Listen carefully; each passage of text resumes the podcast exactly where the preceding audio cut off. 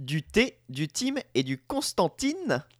C'est le menu de ce club moutarde. Club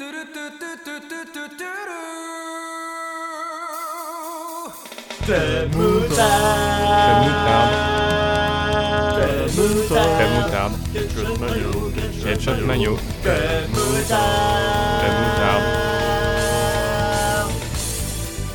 Oh yeah, the club of the mutard. C'est fini Del mutardo.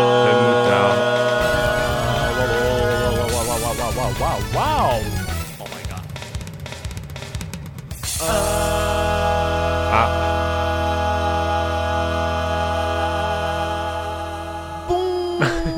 Bonjour tout le monde et bienvenue dans Salut. le club moutarde numéro 36.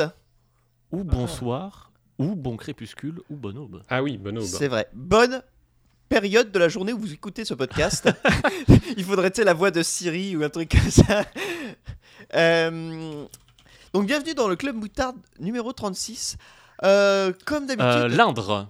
l'Indre. Je viens de Oh. vérifier, le- c'est pour ça que je, que je tapais de 36 qui est des orfèvres. Clavier. Euh, 36 qui est des orfèvres, c'est exactement. vrai. Mm, mm. Alors, Spécial euh, je, nous sommes Chef-lieu de l'Indre, chef-lieu de l'Indre, attention. euh, Tours. Châteauroux. Ah, terrible. Ah, ça J'aurais essayé. J'aurais essayé. Ouais, dommage. Euh, J'aurais essayé. J'ai pas d'autres. euh, Pas d'autres. Voilà, c'était le quiz de cet épisode. pas essayé. Eh, eh bien, bonne, bonne soirée à tous. C'était un superbe épisode. Non, je suis évidemment accompagné bah, par mes deux camarades habituels, toujours, euh, toujours au poste. Euh, et euh, je vais commencer par introduire euh, Max aujourd'hui. Oui, Touche bonjour. Max, comment vas-tu? Toujours au poste, 36 qui est des orfèvres. Je, je, je vois ce que tu fais. Mmh. J'adore, j'adore tout ce qui est police. Ah non, Ouais. non. On a- ouais. Après, Au Poste est un très bon film. Oui, c'est vrai. Euh, non, ça va, oui, oui, euh, tout va bien. Euh, J'ai du mal à articuler aujourd'hui, donc ça va être, ça va être sympa. Bah, c'est parfait, mais de toute façon, il n'y a pas besoin d'articuler pour un podcast audio. Euh, C'est vrai. De quoi que- vas-tu, euh, bah, du coup, mal nous parler euh, aujourd'hui? Alors, je vais mal vous parler de euh, De quoi Hellblazer, vas-tu nous marmonner? Le comics, euh, le comics Hellblazer, donc, et euh, m'attarder un peu plus sur euh, l'auteur Garcenis quand il s'occupait de la saga. Mais euh, voilà. Très bien. Écoute, je n'ai jamais été dé- dé- déçu euh, par tes recommandations comics, donc j'ai hâte. Euh... DL, bonjour Bonsoir, Ah, bon, bon, euh, euh, bon salut.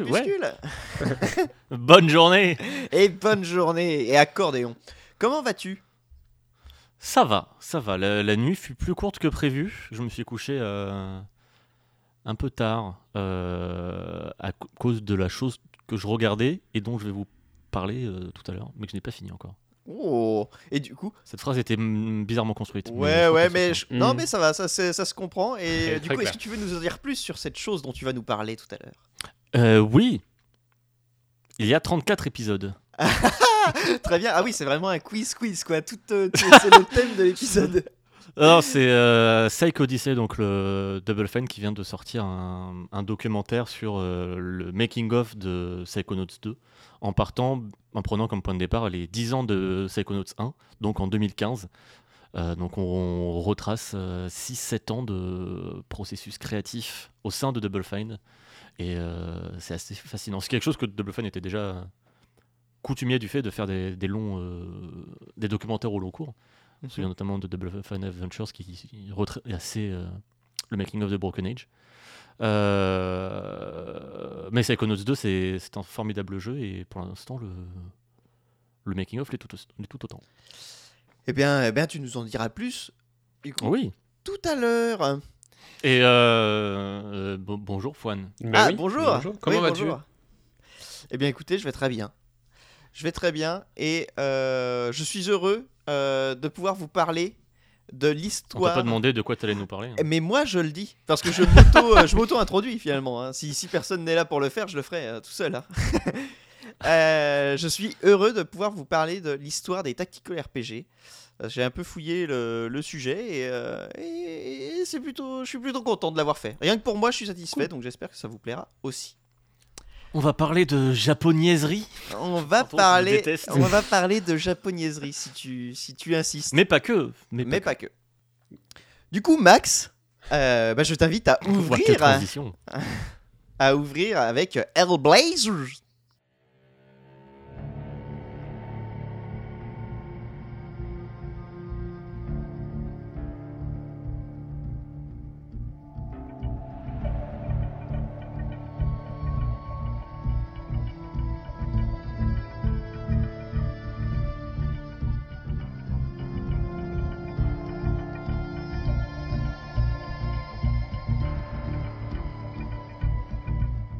Du coup, aujourd'hui, un sujet euh, non exhaustif, euh, finalement exactement comme les fois précédentes, puisque euh, Tu récemment, sais que j'étais en train de me dire. Finalement, on reste sur quelque chose de plutôt euh, classique.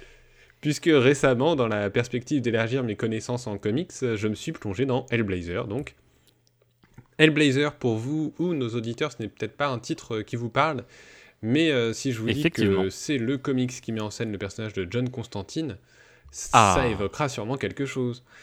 Kenny Oui. Reeves. Voilà, je pense notamment donc au film Constantine tiré de la BD avec Keanu Reeves.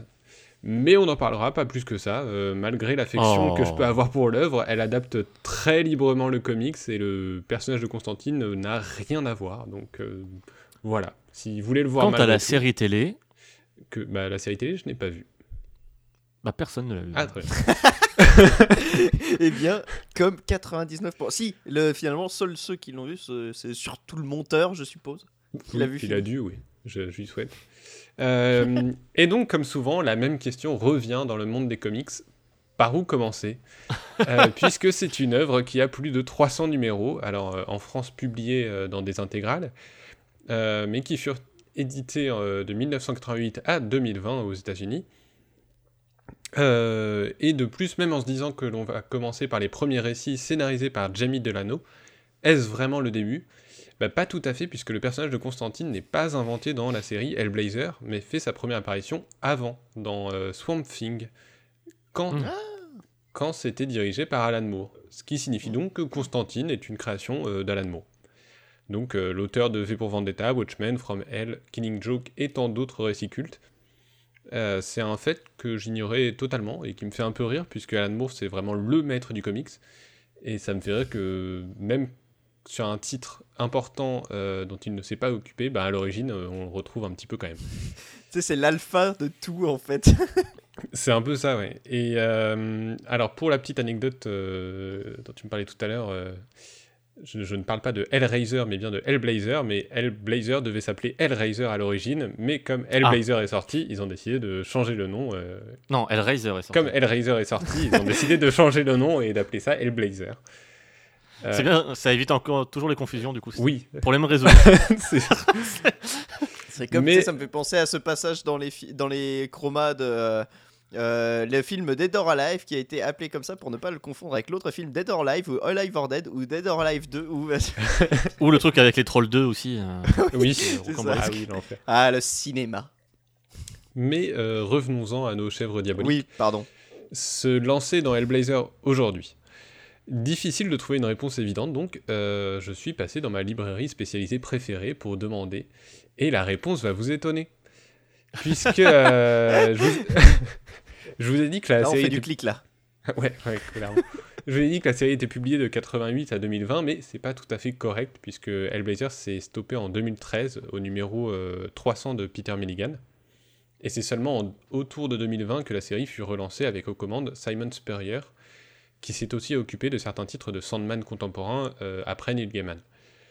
Euh, Un arc narratif qui n'a duré que 12 numéros, soit l'équivalent d'une seule intégrale chez nous, et qui s'est arrêté. peut juste, Comme- vu que tu as mentionné Sandman, faire un petit plug euh, pour l'épisode de, de- du KM où tu nous parlais de Sandman? Tu veux que je plug quoi? Euh, Sandman, dont je vous ai déjà parlé dans euh, le numéro. euh, tu rajouteras le numéro euh, Numéro 32, non? 32. Je sais plus. 32, ouais. Oui, c'est ça, 32. Ouais, le... La gentrification dijonnaise. ouais, bah voilà. Oui, c'est ça. Euh, voilà.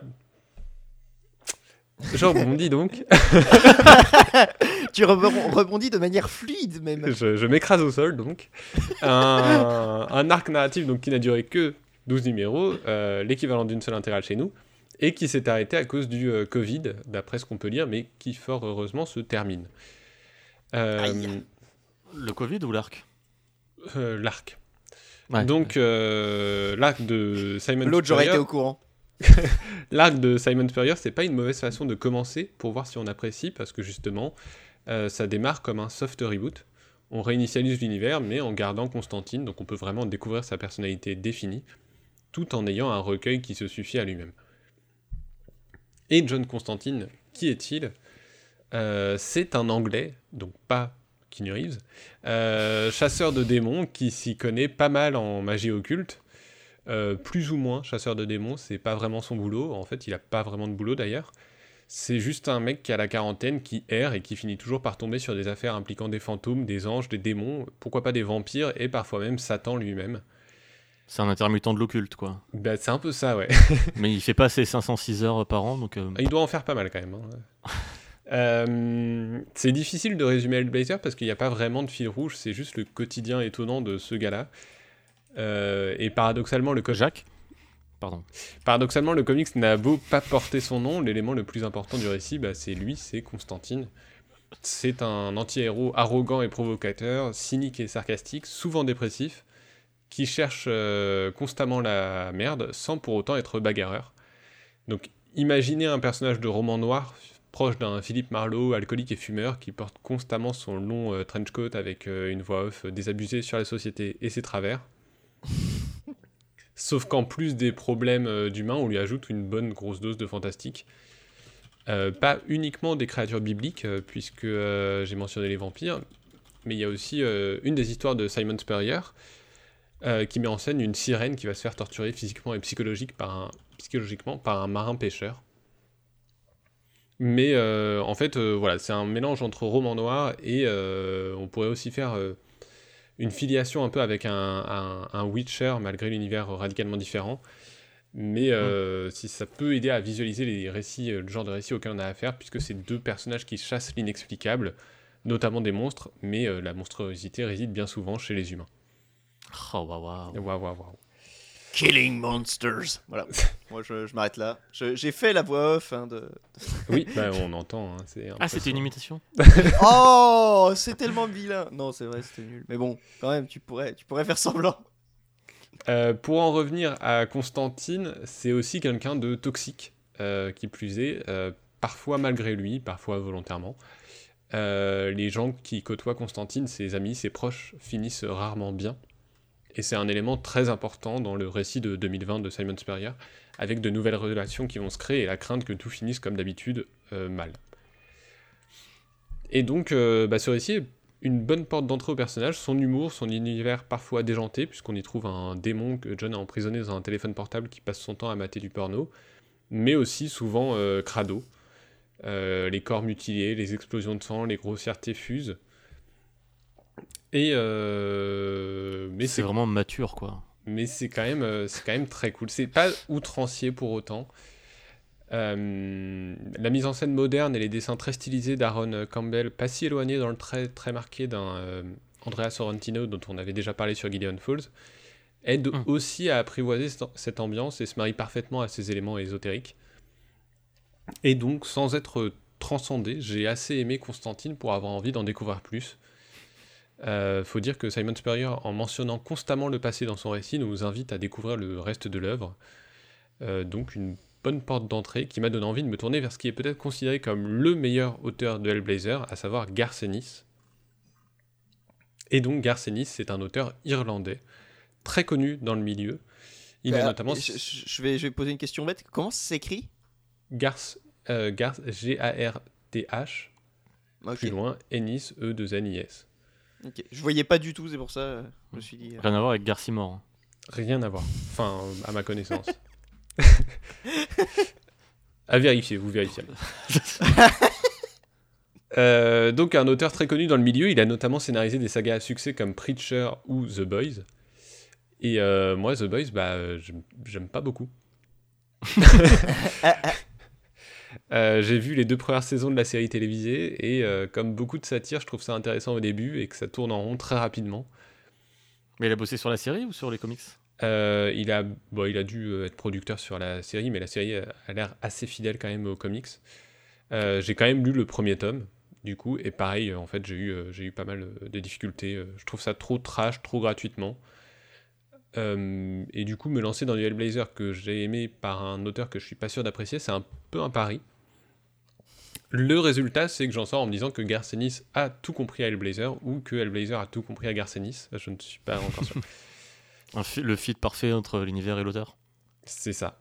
Oui, c'est ça complètement. Mais euh, ce qu'on peut en dire du coup, c'est qu'il a parfaitement euh, saisi l'ambiance, le ton, le propos de la série. Et ça me met dans une position délicate parce que le premier auteur à avoir longuement scénarisé Hellblazer, c'est Jamie Delano, avec des comics que je n'ai pas lus. euh, c'est lui qui a, c'est le deuxième à avoir autant euh, scénarisé euh, la série. Il y a eu d'autres auteurs entre temps, mais à chaque fois c'était pour un, épisode, quoi. Et, euh, et du coup, Jamie Delano, c'est à peu près certain qu'il a déjà créé une grande partie de l'identité de la série. Quand Garcenis la reprend, son travail n'est pas de tout chambouler, mais d'adapter son écriture à la série, et il le fait parfaitement bien. La principale raison qui fait que je ne vais pas l'aimer sur The Boys, mais que je l'adore sur Hellblazer, c'est le fait que Hellblazer n'est pas une satire. Mhm. Oui, c'est un truc premier degré. euh, Oui, oui, oui, il y a du fantastique. euh, il lorne parfois dans ce registre, euh, donc la satire, quand il met en scène des personnages très riches, notamment la famille royale. Mais ce qu'il dépeint la plupart du temps, c'est la, soci- la société anglaise qu'il voit. Car euh, bah, Hellblazer, en fait, c'est très engagé socialement, et ce depuis ses premières parutions. Euh, quand Jamie Delano écrit les premiers tomes, il faut dire que c'est vers les dernières années du, manga- du mandat de Margaret Thatcher. Du Et donc, manga euh, bah, Margaret Thatcher, bordel de merde. du mandat et bah, il y a beaucoup de choses à, à critiquer. Euh, donc quand Garcenis reprend le flambeau, bah, il continue dans cette lancée de dépeindre un miroir de la société. Le Garcenis, du coup, c'était de. Sur, sur quelle période? C'était de 92 à 94, je sais plus exactement, ou dans ces là en tout cas début 90. Début 90. Euh, et donc on y voit euh, la ségrégation des Noirs, les injustices sociales, la violence des policiers. Et euh, pendant un certain temps, euh, Constantine lui-même va finir SDF, va toucher le fond du fond.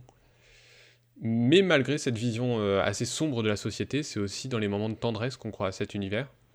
Il suffit à l'auteur de s'attarder sur la nouvelle copine de Constantine, Kit, pendant euh, deux épisodes où elle retourne à Belfast. Pour La y bagnole voir, Avec une voiture. hein.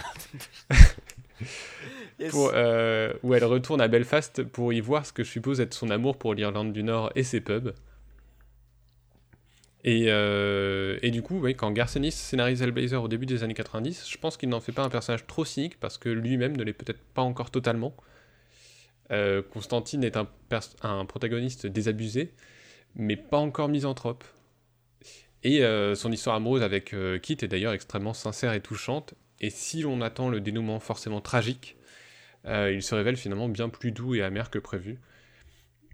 Kit, dont on découvrira l'enfance violente qu'elle a vécue dans un des tout derniers récits de l'auteur et qui finit d'inscrire l'œuvre dans un registre très humain qui s'éloigne totalement de son postulat fantastique. Ceci dit, le côté très humain et fantastique, c'est pas forcément incompatible, puisque entre deux grands arcs narratifs, euh, Garcenis met souvent en scène un Constantine qui, au fond de lui, euh, croit encore au bonheur, en tout cas essaye, euh, que ce soit en le faisant débattre toute une nuit sur la brièveté de la vie humaine avec un vampire, ou lorsqu'il tente de consoler un fantôme qui a inventé une musique qui s'est au fil des ans transformée en chanson paillarde de bar. Et c'est des, très chouettes épisodes, euh, vraiment, mais drôles, mais pas, oui, pas cyniques, juste amusants parce que les idées sont chouettes. Mais donc, Hellblazer par Garcenis, bah, j'ai trouvé ça euh, génial. C'est caustique et irrévérencieux comme ça devrait l'être, mais aussi social, humain et touchant. Un incontournable du comics, et d'après ce qu'on m'a dit, donc le meilleur de Hellblazer, tout simplement. Et du coup, ça, c'est juste. euh, Vu que ça tient que, entre guillemets, que sur deux ans, il y a combien de, de tomes en tout? C'est plus. Il y a La trois... collection se fait vite. De Garcenis, il y a trois intégrales. Oh, ça va Et c'est pas des, c'est des intégrales. euh, une- Genre, c'est pas euh, un parpaing. Ça doit être euh, 30 euros le volume quand même. Enfin, c'est des beaux intégrales, euh, mais comme Sandman, Mm. quoi. euh, des intégrales Urban Comics. Enfin, si vous voyez un Ouais. peu la collection, euh, voilà. Euh, Bah cool. Mais euh, oui, voilà, j'ai beaucoup aimé. Pourtant, C'est pas les omnibus à 200 balles. euh. non, non, non, non. euh, je, je fais des pauses dans. Même financièrement, je fais des pauses. Euh, mais donc j'ai beaucoup aimé son travail sur, euh, sur Hellblazer. Pourtant, euh, l'ensemble donc des trois intégrales se termine sur un récit un peu di- différent. Euh, le titre c'est Le Fils de l'homme. Que je Oh. Attention, Le Fils de l'homme. Euh, Oui, oui. Un récit que je n'ai pas trop aimé. Euh, Contrairement à. Les Fils de l'homme, que j'ai beaucoup aimé. Le- un forceur sachant forcer. Et dans Le Fils de l'homme, donc, euh, les romans s'y transforment en plan cul, les démons gagnent un gigantesque pénis, la violence y devient outrancière. Euh, bref, j'ai Ça devient Dante's Inferno. j'ai- bah, ouais, et puis J'ai complètement pensé à ça. mais même j'ai retrouvé le garçoniste de The Boys, quoi. Et euh, pour cause, bah, cet arc a été écrit en 2004, soit plus de 10 ans après qu'il se soit occupé de la série, Mm. et ce Ouais, il fait pas bon vieillir. et ce n'était qu'un retour très bref de l'auteur. Euh, il n'a pas encore écrit The Boys entre-temps, mais clairement on sent que son écriture est devenue euh, bah, cynique et beaucoup plus misanthrope euh, et clairement satirique. Euh, je- Bah, du coup, c'est cool, ça fait que deux intégrales à acheter. Non, parce que c'est juste la dernière histoire de- du, troisième, Ah. du troisième intégral. Ah merde, on peut pas. non, non, non. clairement, Vous achetez le- l'intégrale, mais j'enlève les, les dernières pages. Et clairement, le troisième vaut le coup, malgré tout. Et, et même, je trouve ça intéressant de voir l'évolution de son écriture. euh, Mm. Juste, bah, je Ouais. trouve ça assez regrettable, en fait, euh, qu'il soit, euh, qu'il ait changé autant. La ville Euh, a cabossé. Bah, surtout que dans la préface de la première intégrale, il se souvient de ses débuts euh, sur Hellblazer et écrit, euh, je cite donc, Je pouvais raconter les histoires de gens ordinaires, décrire leur vie, les sentiments qu'ils éprouvaient pour leurs amis, et leurs réactions face aux événements qui les dépassaient. C'était une série sans arrière-pensée, affranchie de toute trace de cette moralité immonde qui imprègne tant de comics. Celle-ci est remplacée par un personnage central qui crée et brise ses propres règles, et suit en titubant le cours de sa vie, et qui ne peut faire face aux conséquences de ses actes qu'avec les mêmes défenses fragiles et humaines auxquelles vous, et moi avons accès. J'avais aussi la possibilité de puiser dans l'univers de la fiction horrifique afin de sonder les tréfonds du mal et d'explorer la part d'ombre de la vie humaine. Et je pense pas euh, pouvoir mieux résumer son travail sur Hellblazer et l'identité de la série euh, euh, qu'avec ces mots. Mais du coup, euh, deux questions euh, découlées de cette lecture. La première étant, après avoir adoré Hellblazer par Garcenis, est-ce que j'aimerais certaines de ses autres œuvres? Euh, bah, C'est pas dit du coup. bah, c'est pas dit. Mon expérience sur ce dernier récit et sur The Boys me fait douter, mais je pense quand même me pencher sur Preacher, qui est donc l'une de ses séries phares, pour laquelle il est devenu aussi très connu. On y retrouvera au moins une critique acerbe de la religion qui ne m'a pas déplu dans Hellblazer. Mais on y retrouve également Steve Dillon, euh, le dessinateur, avec qui il a collaboré donc sur une grande partie des récits de, de Constantine. Un partenariat. Ça change de dessinateur pendant, euh, Euh, bah, justement, pendant ces récits? Euh, le- les premiers récits ne sont pas illustrés par lui. Les, premiers, enfin, le- le- les premières histoires du, du, du premier intégral, arrivé à la moitié du premier intégral, c'est Steve Dillon qui arrive. Et, et ensuite, ça reste lui jusqu'à la fin, jusqu'à la fin de l'arc Garcenis en tout cas. Mais, euh, mais voilà, son travail euh, de Steve Dillon donc, sur Hellblazer, c'est euh, relativement traditionnel dans la mise en scène. Je dirais que c'est parce qu'on est dans les années 90, mais je voudrais pas dire de bêtises non plus mais il a un trait clair, identifiable, et il a le mérite d'avoir donné une, identité visuelle à Constantine et les autres personnages, là où dans la première intégrale donc de Garcenis, bah, c'est pas les mêmes dessinateurs à chaque fois, et on sent que le style visuel ne se prête pas encore à l'écriture plus violente de l'auteur. Et euh, l'autre question, c'est, euh, après avoir adoré Hellblazer par Garcenis, est-ce que j'aimerais autant les intégrales euh, d'Hellblazer, mais d'auteurs différents?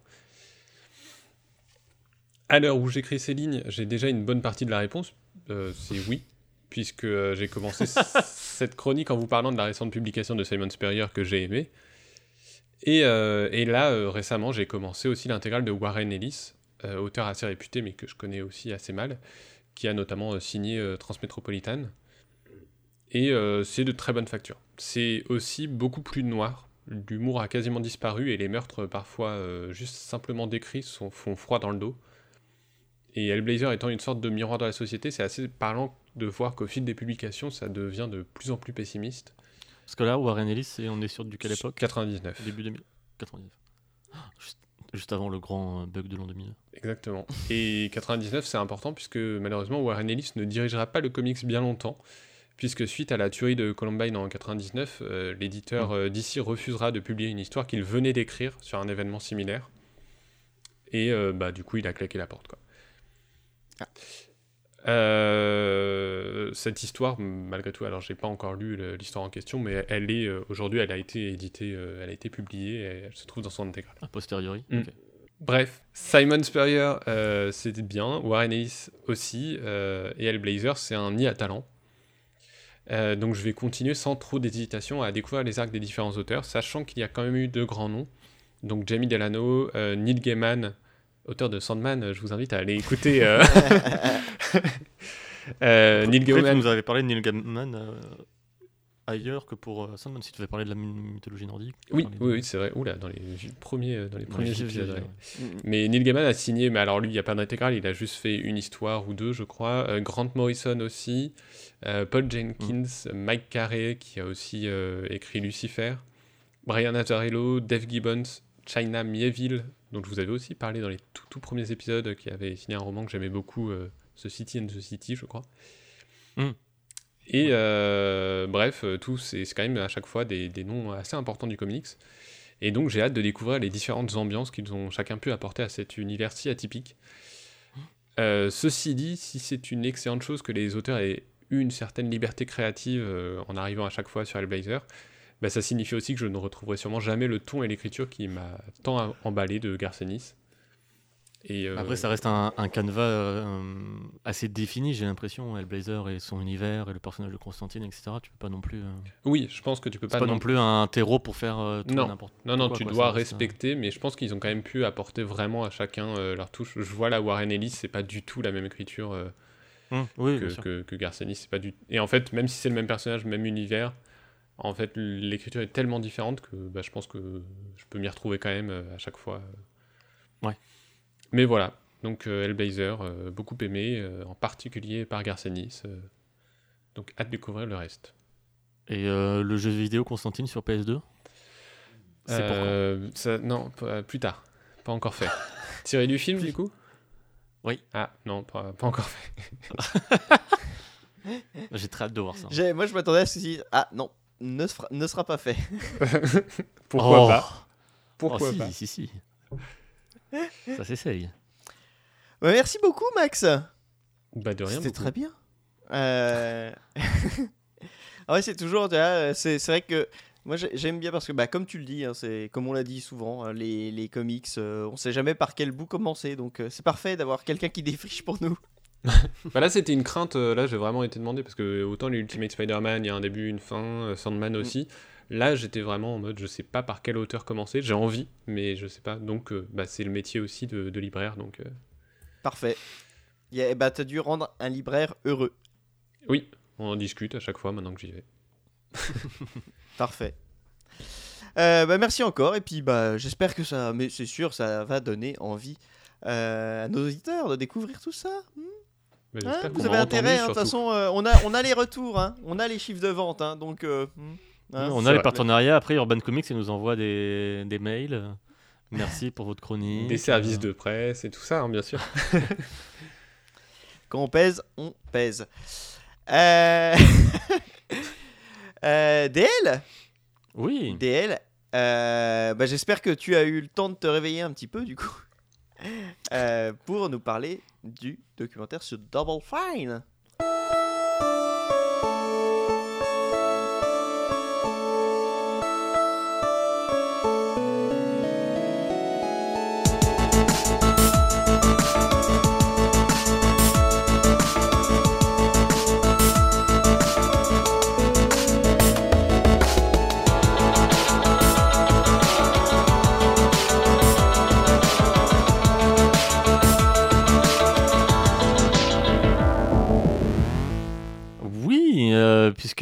Max ne fait que parler de, de comics qui sont des sacrés investissements financiers, euh, je vais vous parler de euh, 34 vidéos YouTube.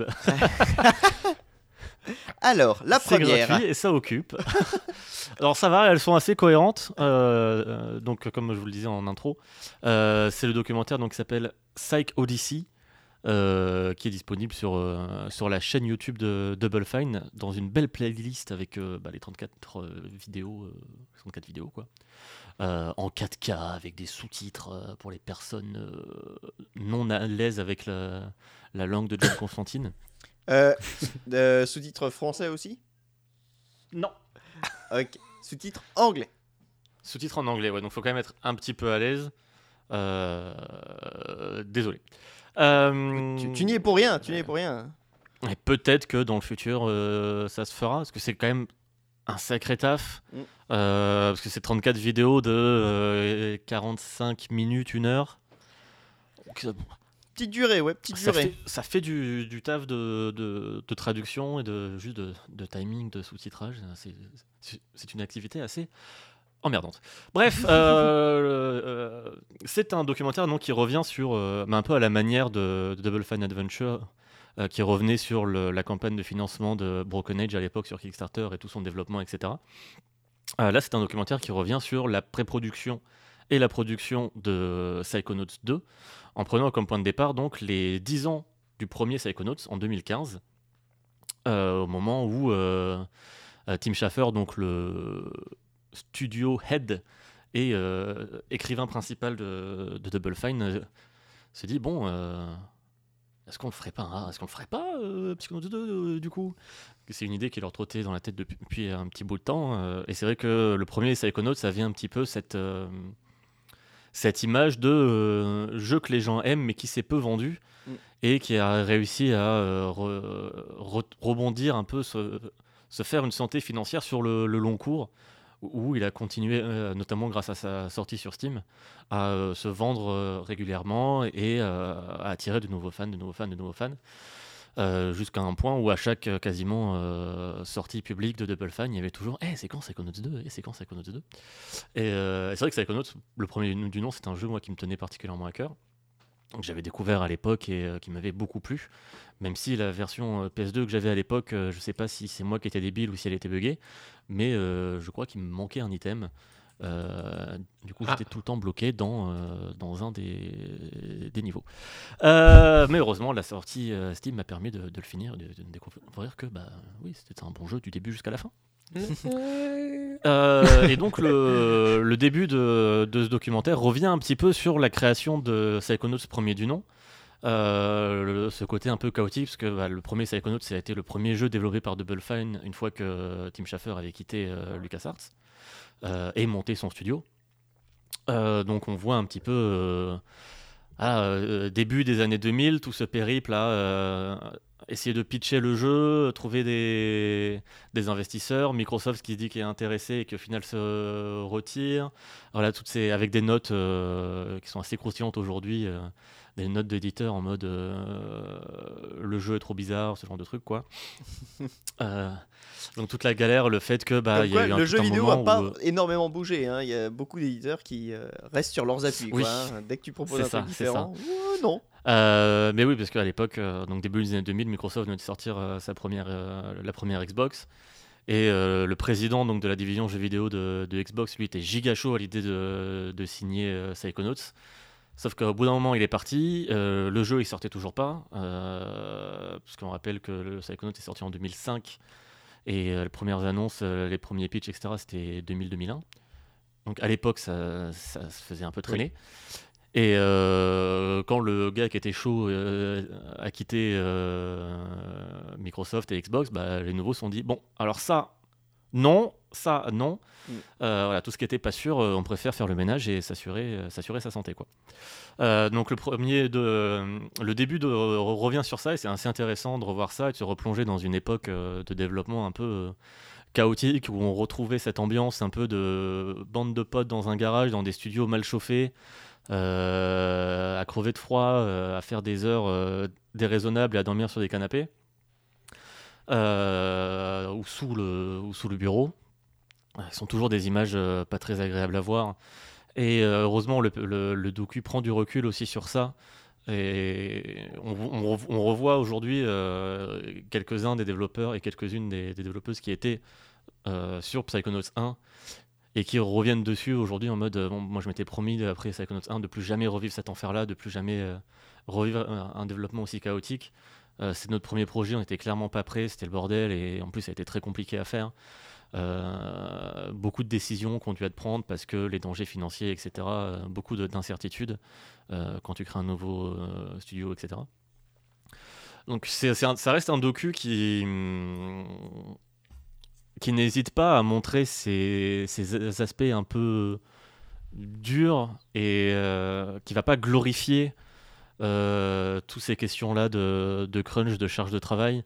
Et au fur et à mesure, parce que comme je disais au début, le docu retrace quand même 6 euh, ans de, développement, de 2015 jusqu'à la sortie du jeu en 2021. Mm.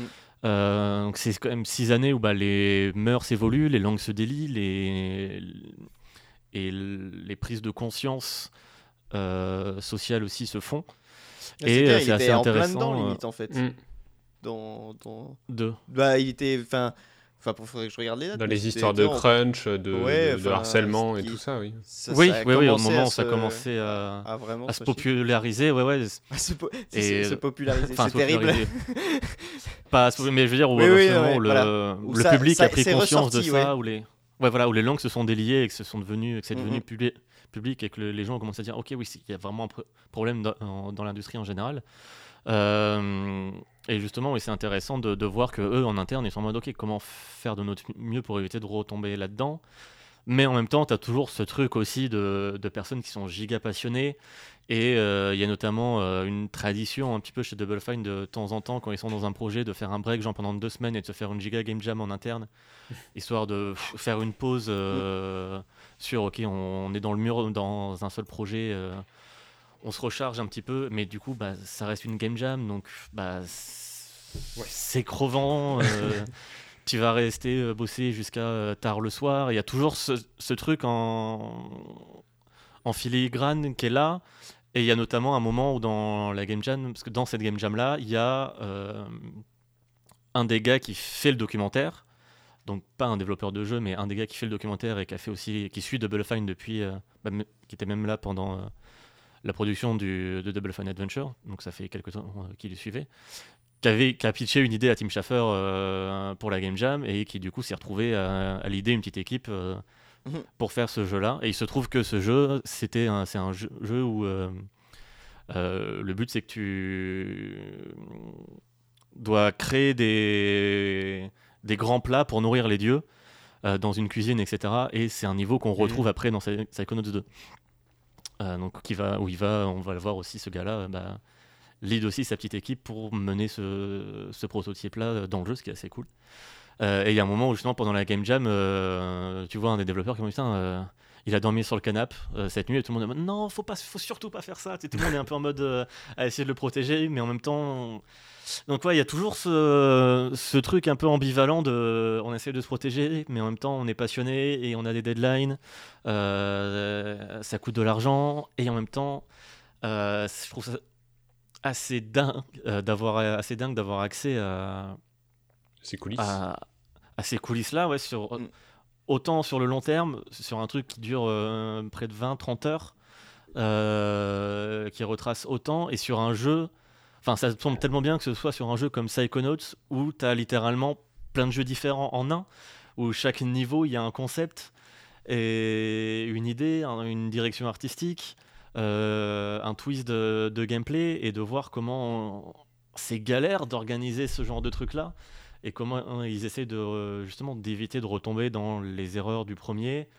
Euh, comment ils essayent de, s'organiser, comment à certains moments ils se rendent compte que bah, l'organisation qui était en place ça ne fonctionnait pas. Euh, parce que ça reste un, un studio où euh, c'est assez intéressant de voir que bah, tout le monde a un input créatif qui est ultra valorisé, que tu sois euh, concept artiste ou programmeur ou quoi. Quand tu es en meeting, tu as une idée et il suffit que ça fasse marrer tout le monde et tout le monde est en. Ok, ça, ça peut être une idée, tu vois, et c'est super intéressant de voir ça. Mais il y a aussi ce truc de parfois, bah, quand tu as un, project lead qui essaye de cadrer tout, tu es aussi un peu en mode bon, bah, euh, il faut avancer parfois, se dire ok, on, on, arrête de de balancer des idées et on s'y met. Enfin, il y a vraiment tout un équilibre ultra difficile à trouver et tu sens en voyant le documentaire que ça a été giga chaud pour eux. Et moi, je trouve ça absolument fascinant de regarder une, un tel processus créatif sur, euh, qui, implique autant de personnes, autant de personnes autant passionnées. Euh, d'autant qu'on voit bah, des, personnes quitter Double Fine, des personnes arriver dans Double Fine.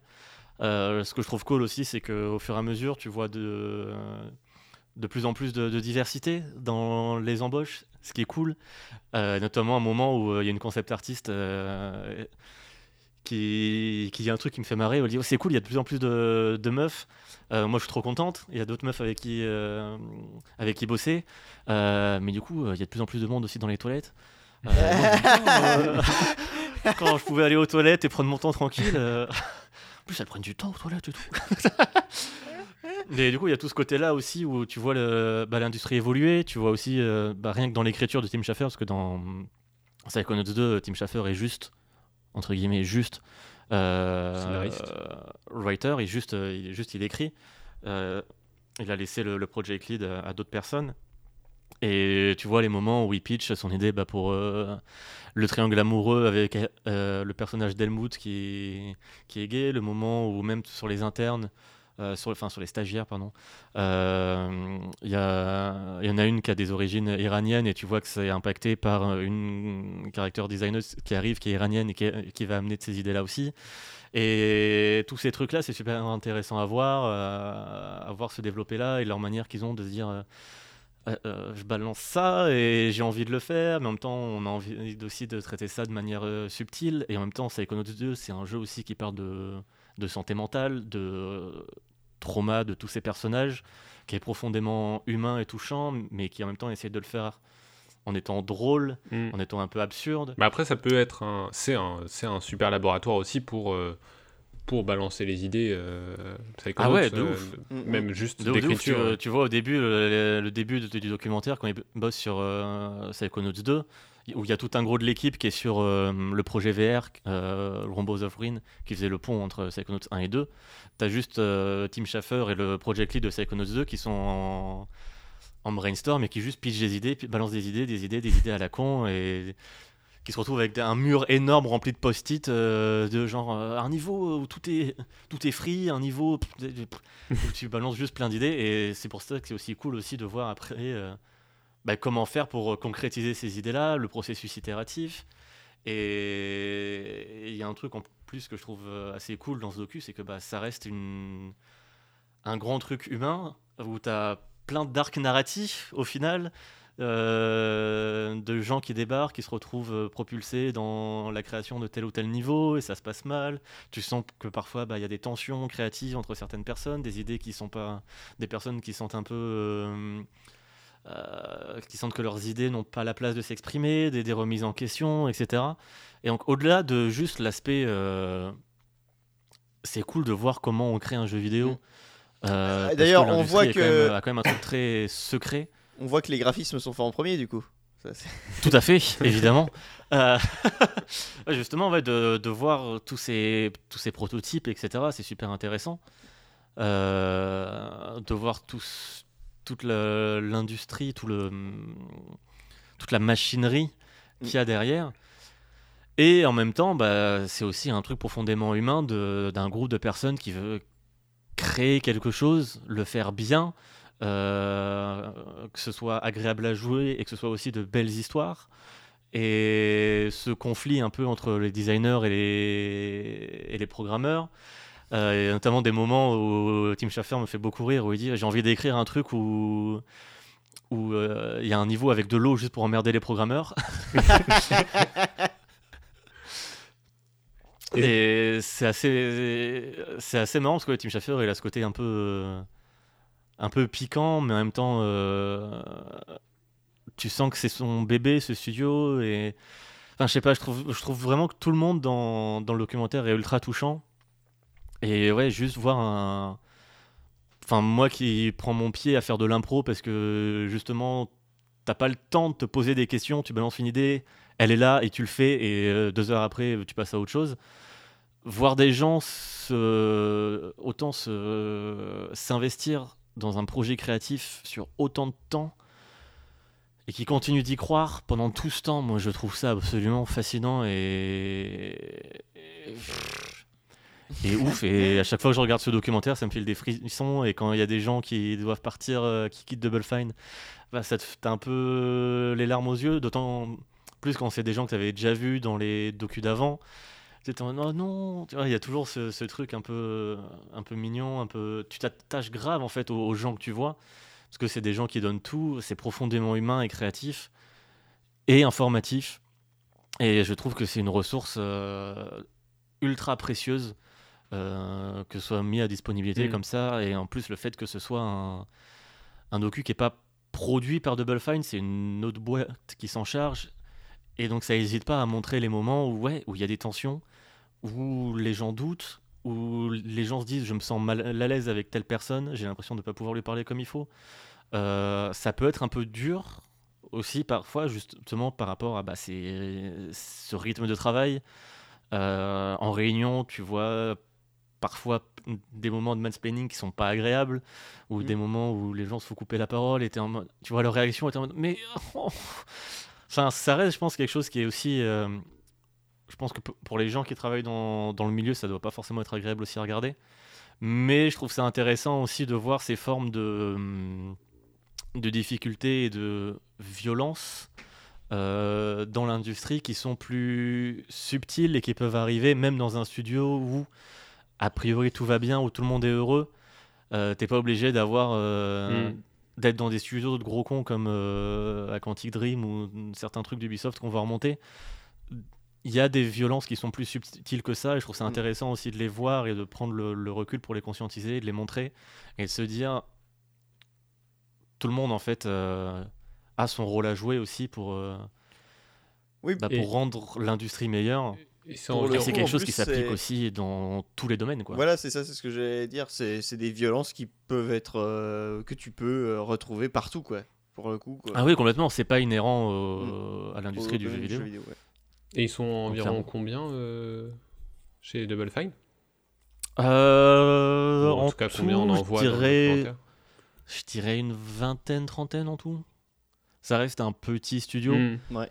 Euh, c'est pour ça aussi que c'est intéressant parce que bah, le fait que ce soit un, petit studio entre guillemets, oui, l'échelle euh, humaine, qui se lance dans un gros jeu, euh, déjà bah, tu vois tout le temps les mêmes têtes.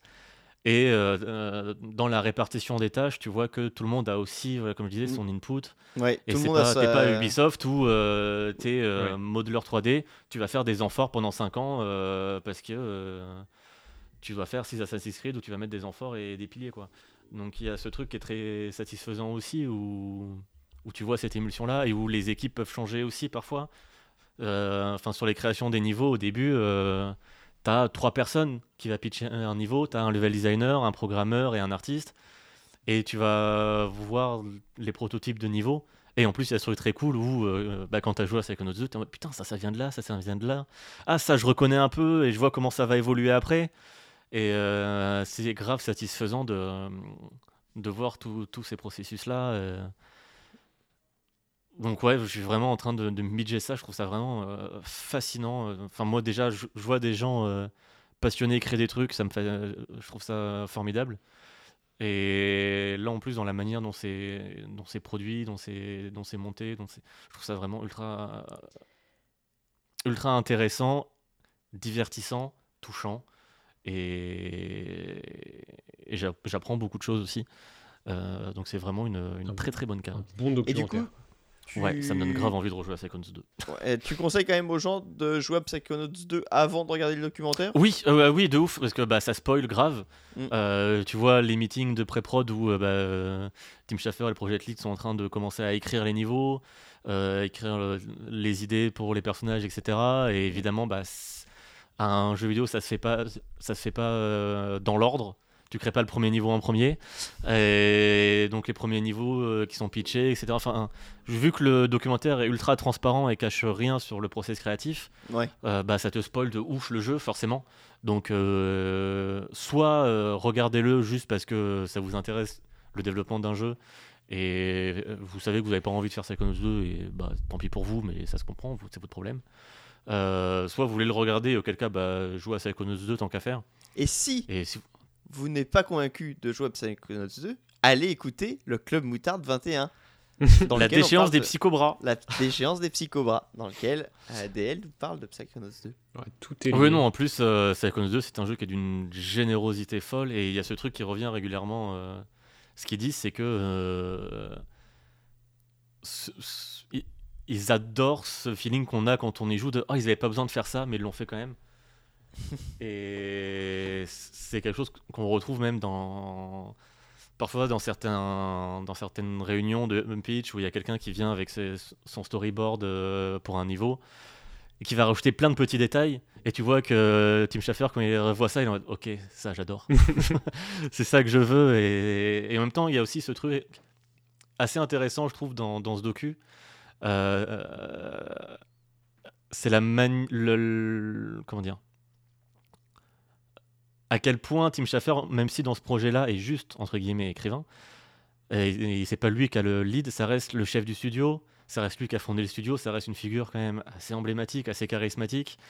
Et il y a toujours un peu ce côté euh, d'attendre son aval, parce que bah, s'il y a quelque chose qu'il n'aime pas, ou est- pour lequel il n'est pas convaincu, ça va être plus compliqué pour eux, mais en même temps, ils veulent pas non plus. euh, Et ça crée une dynamique assez marrante, notamment bah, avec euh, le project lead euh, qui a été embauché à part, donc c'est pas que- quelqu'un qui vient de Double Fine qui a été embauché pour gérer la production de, de Psychonauts 2.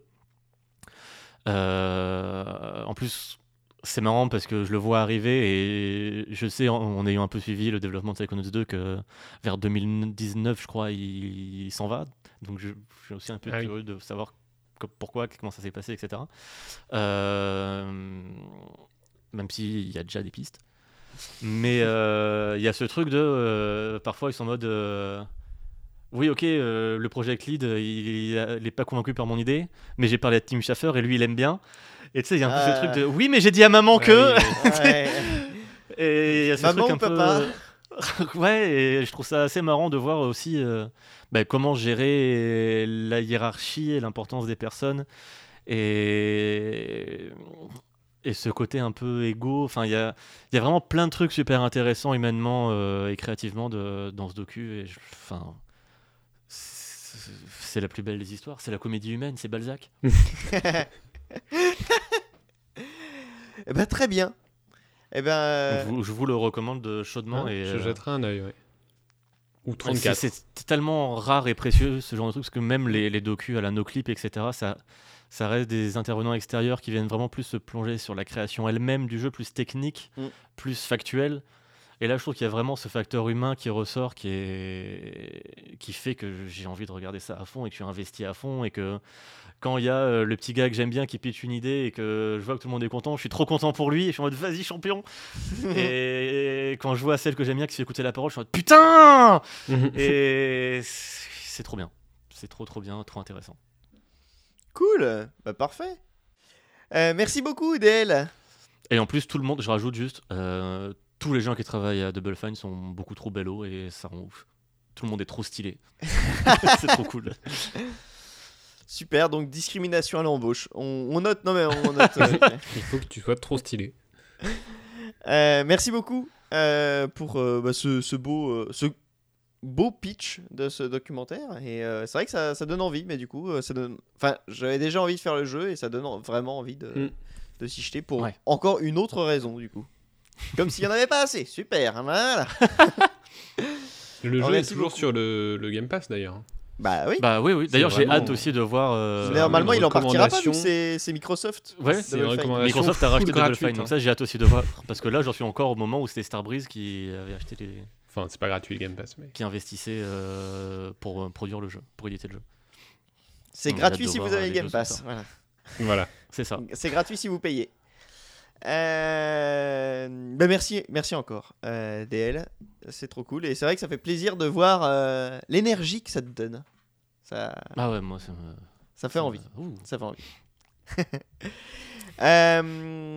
eh bien, très bien. On va pouvoir. C'est pour l'instant ma, ma série préférée de, de l'année.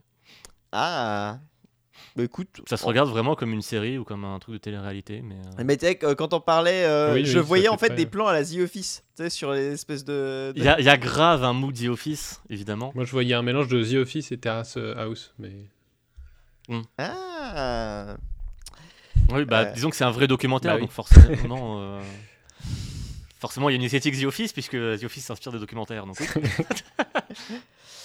Euh, bref, on va pouvoir passer au troisième sujet de cet épisode, euh, à savoir l'histoire des tactical RPG. Ah.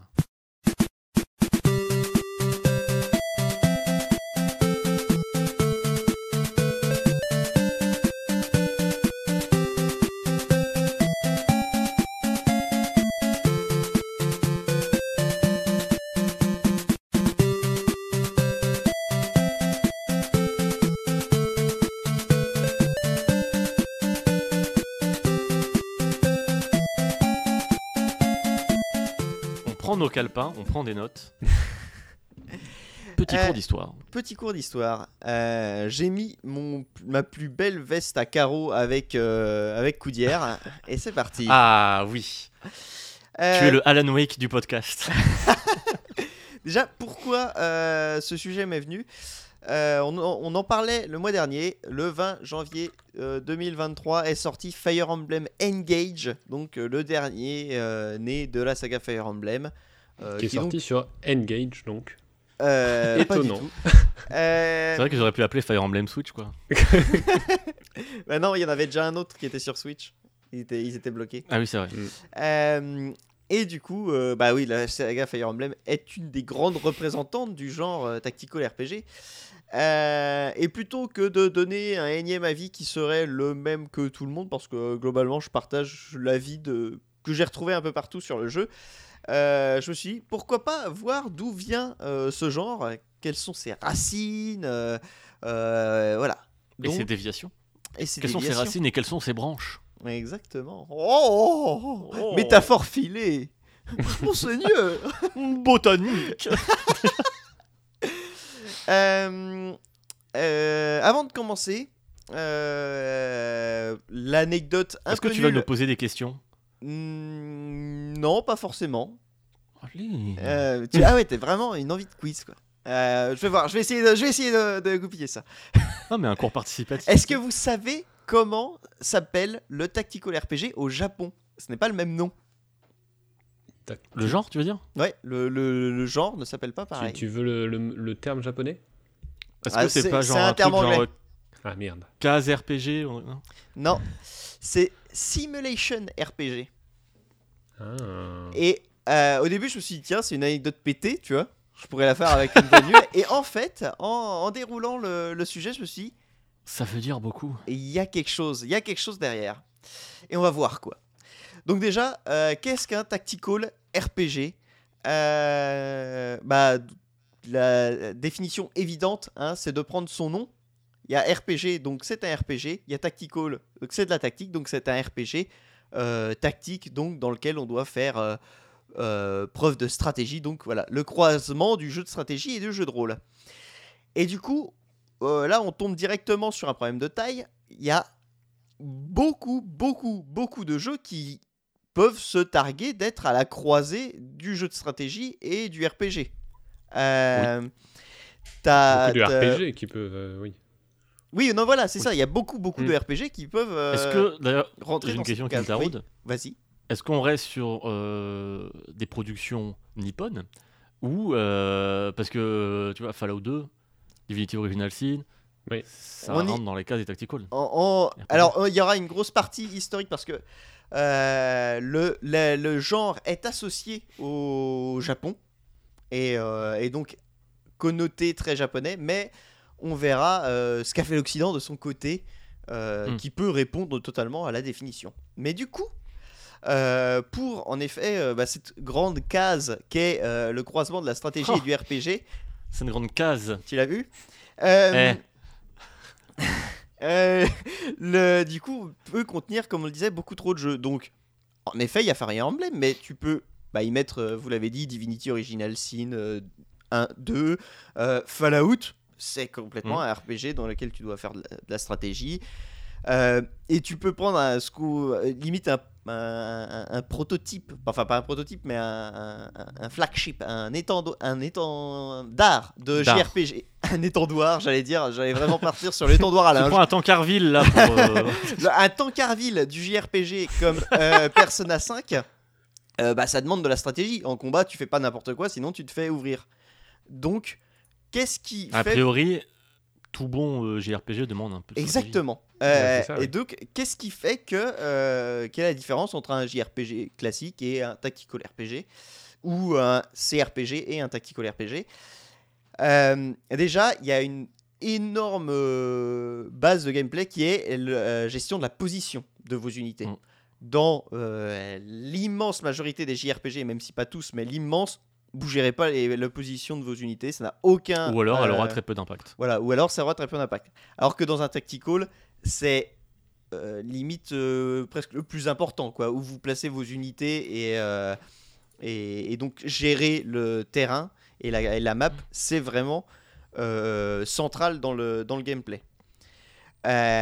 Et autre chose euh, qui, qui comment, euh, aussi fait cette démarcation, c'est... La sauce, va être- pardon. Pardon Tu as dit qui comment Donc euh, voilà la sauce qui comment. À toi. la... Euh, euh, la chose qui va aussi faire démarquer un tactical d'un RPG classique, c'est euh, l'ampleur des batailles, le nombre de personnages que vous allez contrôler, Hmm. et euh, votre Leur durée. le, la- le, plutôt le nombre de euh, personnages que vous pouvez euh, mettre dans la bataille. C'est-à-dire que vous pouvez avoir une, euh, énormément de possibilités, mais de pouvoir n'en sélectionner que 5. Vous allez envoyer ces 5-là au combat et, euh, et voilà. Alors que dans un bah, Divinity Original Sin 2, une fois que votre euh, pool de personnages il est fait, euh, bah, vous allez aller jusqu'au bout avec ou en perdre euh, au Mm. fur et à mesure si jamais, mais euh, c'est pas un pool qui va euh, revivre ou quoi que ce soit. Euh, vous avez vos 4 persos.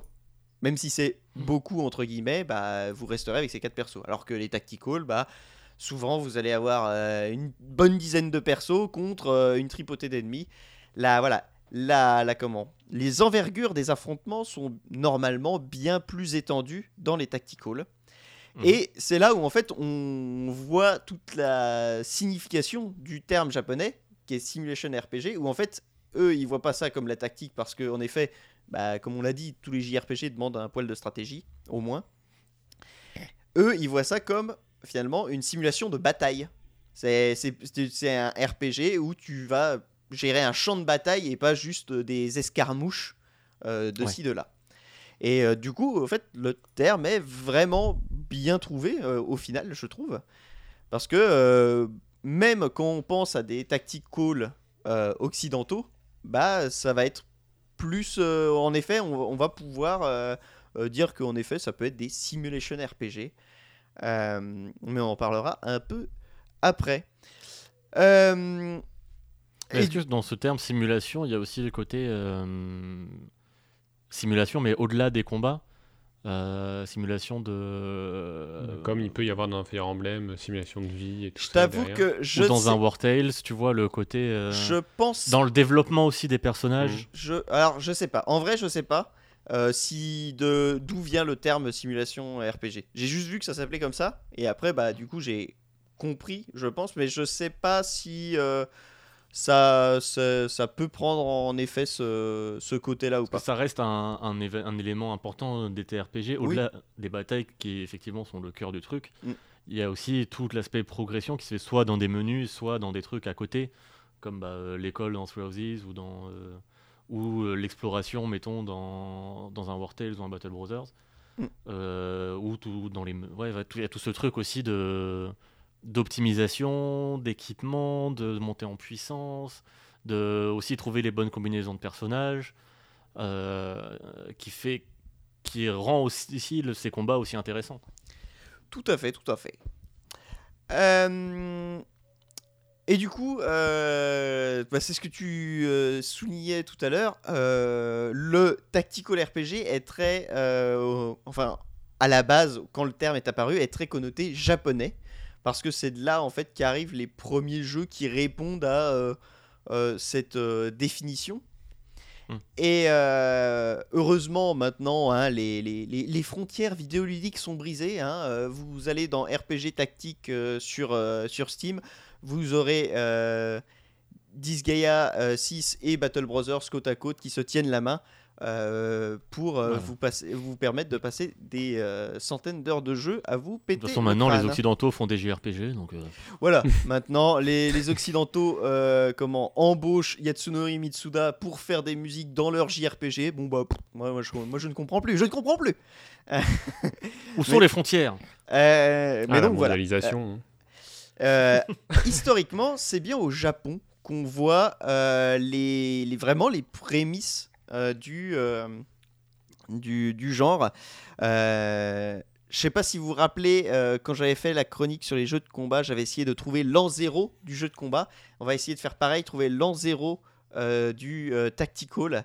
Et donc, ça se passe au Japon où euh, la préhistoire, je dirais, euh, se passe en 83 sur Sharp X1 et en 85 sur NES où sort Bokusoka Wars, qui est donc euh, un jeu dans lequel tu diriges un roi et tu vas recruter des soldats euh, pour euh, faire face à des, vagues d'ennemis un peu et tu vas te déplacer sur la carte et tu vas envoyer tes soldats se battre contre les ennemis et, et te frayer ton chemin à travers la map.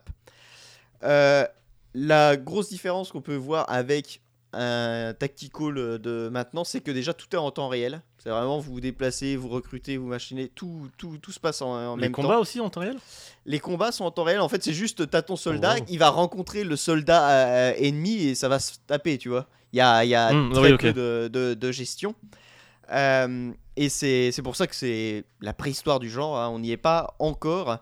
Euh, parce que en plus, on peut euh, le prendre dans l'autre côté et dire que même là, si euh, vos unités elles vont gagner des niveaux au fur et à mesure euh, des combats, euh, on peut aussi le classer euh, comme euh, limite un prototype de RTS parce que c'est vraiment du temps réel. Tu bouges, tu machines. de- Euh, donc voilà, c'est vraiment une base. Quelques années plus tard, il y a Silver Ghost euh, qui ressemble beaucoup à euh, beaucoup Soka Wars, euh, parce que tout est en temps réel aussi et que tu contrôles pareil tous les personnages en même temps. Il faut bien se dire que quand tu fais haut, c'est toi et tous tes, tes, tes péons qui, qui allaient en haut.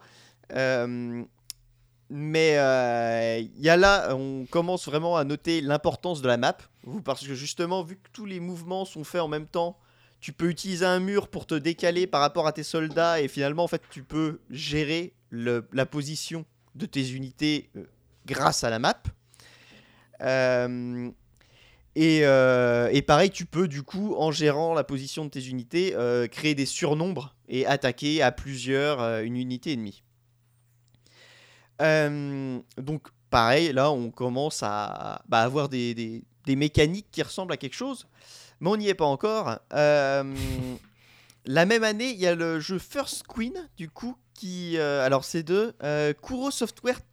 Kure euh, Software Kubo. C'est vraiment des noms, tu, tu dis, bon, ça a malheureusement disparu. hein.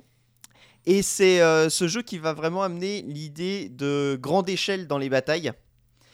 Euh, parce que en fait, il permettait, contrairement aux autres, de ne contrôler qu'un seul des personnages et de laisser l'IA gérer les autres. Euh, du coup, euh, en fait, ça permettait d'avoir euh, beaucoup, beaucoup de personnages sur la carte et qu'il se passe toujours des trucs et tout. Et donc, vraiment, tu peux avoir. J'ai vu des screens avec quand même beaucoup, beaucoup, beaucoup d'unités en, jeu. Donc là, voilà, on, arrive sur des, bah, des, des vraies batailles, quoi. En 89, ensuite sort euh, Master of Monsters. J'adore les noms des vieux jeux. c'est vraiment. euh, tu sais, c'était le premier. C'est comme Soccer, quoi. C'est bah, ouais, c'est un jeu clair. Euh, Karaté. voilà. Euh, et donc, c'est le premier jeu à implémenter la barre d'XP pour les unités. Avant, c'était il gagnait, Ouh. il montait d'un rang, tu vois. Là, non, ça peut être progressif. Et, et petite euh, chose qui m'a marqué quand j'ai vu les screens du jeu, c'est que les champs de bataille sont euh, divisés en cases hexagonales. Quand j'ai vu les screens du jeu, je me suis dit, mais c'est complètement Heroes of Might and Magic. Euh, dans, je sais pas si vous connaissez la saga des Heroes of Might and Mhm. Magic, mais pareil, c'est des champs de bataille hexagonaux et tout. Et là, c'est vraiment, c'est dans un univers d'heroic fantasy avec euh, des créatures machin que tu euh, que tu vas déplacer sur ton sur ton damier. Et ça m'a ça m'a vraiment sauté aux yeux. Je me suis vraiment dit que il devait y avoir une petite légère inspiration. Euh, Et souvent, euh, il y a des gens qui ont les mêmes idées euh, oui, Que d'autres. euh, au même moment, à des endroits différents, euh, pas- par le plus grand des hasards. C'est vrai, c'est vrai, ça arrive. Et du coup, euh, là on est en 89 euh, et va arriver euh, bah, l'an 0 euh, du RTRPG. Et je vous promets que ce n'est pas de ma faute. J'ai fait des recherches. J'ai- J'ai j'ai- j'ai regardé parce que je, le premier article que j'ai vu, je me suis dit, non, c'est sûrement quelqu'un qui a rien compris. Non, le premier qui fait dire, tiens, ça c'est un RTRPG et qui vraiment pose les bases, c'est Fire Pokémon. Emblem Ah. sur NES. J'ai vu le truc, j'ai fait, ah bah, tu vois, je ne savais pas en fait. C'est- C'est-à-dire que c'est sorti en 90 sur Famicom. T'as tellement Et tout fait vraiment- pour éviter, euh, pour éviter ce Bah, tu vois, euh, je, tu je- retombes je- dessus. j'ai cherché, j'ai cherché, mais non, c'est euh, euh, c'est c'est lui- c'est ce En même temps, il y en nom-là a qui combien sort. des Fire Emblem aussi Bah, il y en a pas tant que ça pour dire que ça fait depuis 90. euh, euh, il- on doit être au 13 là, c'est le 13e qui est sorti. 14. 14 Ah, c'est bizarre 15. si tu me dis. Bah, ça dépend. Bah, après, ça dépend des. des- Il Ah, y a les remasters, les trucs. Et, Ouais, euh, je compte pas les remakes remaster. ouais. ouais, ouais, on fera le compte. Parce que après, t'as des, t'as des trucs qui se chevauchent aussi. Hein. Faut faire gaffe. hein. T'as pas pris les museaux Euh... oh, par pitié. Du coup, euh, pourquoi, Fire- mine de rien, pourquoi du coup Fire Emblem ressort comme euh, celui qui a euh, posé les bases du genre? Euh, Du coup, ça a été développé déjà à l'époque par Intelligent System, donc ils sont toujours euh, à l'œuvre. Et euh, en gros, euh, Fire Emblem, même si c'est l'an zéro du TRPG, il n'invente rien. euh, vraiment, euh, il y a déjà plein de bases, comme on l'a vu, qui ont été euh, faites. Mais il polish. alors, c'est même pas du polish. En, en vrai, en gros, euh, l'idée de base euh, à Intelligent System, c'était de faire une espèce de mélange entre un Dragon Quest et Famicom Wars. Famicom Wars, l'ancêtre de Advance Wars, qu'on connaît peut-être Mm. plus, et qui est fait par Intelligent System. Donc, euh, tu vois, le- le- leur idée de la tactique case par case et tout ça, sauf que à côté de ça, ils rajoutent le côté Dragon Quest, RPG, Heroic Fantasy. Et donc oui, Famicom Wars sorti en 88. Et du coup, euh, voilà, ils s'y connaissent déjà en tactique, euh, l'importance du terrain, tout ça. Ils rajoutent le côté RPG. Mais surtout, euh, ce qu'ils ont ajouté et qui a fait vraiment, qui fait une des grosses fondations du genre, c'est que c'est, je dirais, l'unicité des persos. C'est-à-dire que chaque perso est unique. Avant, dans les jeux que j'ai cités, vous aviez un péon, bah, c'était un péon. Vous aviez un soldat, c'était un soldat. Si vous aviez un deuxième soldat, c'était soldat 2. Hmm. Dans Fire Emblem, tous les personnages ont un nom, potentiellement un caractère, un- des, des stats, Potentiellement, euh, potentiellement un design. potentiellement un design. Ils ont tous Mais un voilà, design. ils sont, ils sont. Alors, c'est vrai que c'est- c'est vrai- c'est marrant de dire de Fire Emblem que les personnages sont uniques, parce que bon, rien ne ressemble plus à un personnage de Fire Emblem qu'un autre personnage de Fire Emblem. Mais dans le gameplay, ils sont uniques, ça c'est sûr, euh, dans euh, leurs stats, leurs euh, capacités, leur, ce qu'ils peuvent faire sur le champ de bataille, ça ils sont bien uniques. Et, et c'est là finalement que Fire Emblem se démarque et finalement prend plus une grosse, plus grosse partie du RPG que ne, ce que faisaient les, ses ancêtres. Ouais. Euh, et, euh, et du coup, bah, l'alliance de tous ces vieux jeux plus euh, ce côté RPG fait que Fire Emblem va vraiment marquer un- une rupture dans euh, ce, ce- ce genre et vraiment être considéré comme le, le, Le papa. le papa, le papa de tout. Après, est-ce qu'il Oui. apporte déjà, tu as dit, mais est-ce qu'il apporte déjà des, des codes qui resteront au genre comme le fait les personnages qui peuvent mourir euh, et rester oui, mourir oui, c'est c'est Oui, Fire Emblem c'est 1, ça meurt direct euh, pour le Et coup. c'est Alors, lui qui ça, a c'est- apporté ça ou c'est C'est les autres Ah, alors je sais pas si c'est lui qui a apporté ça pour le coup.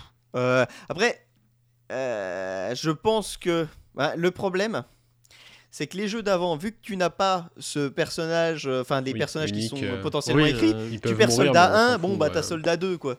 Ouais. Euh, Oui, la perte est moins impactante. impactante, ouais. Donc je pense que c'est dans les faits, les jeux d'avant potentiellement avaient la permadesse, mais tu t'en foutais parce que au final tu, tu connaissais pas ces, ces gens. C'était pour le coup c'était plus une vision très euh, générale du truc, c'est-à-dire envoyez, envoyez. Plus réaliste.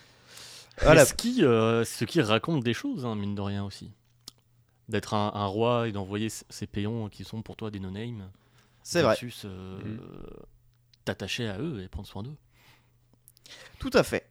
Tout à fait. Et donc, du coup, à partir de Fire Emblem, on pourrait euh, dérouler un nombre de jeux euh, énormes, la série des Ogres, euh, les Final Fantasy Tactics, euh, les Disgaea, Shining Force.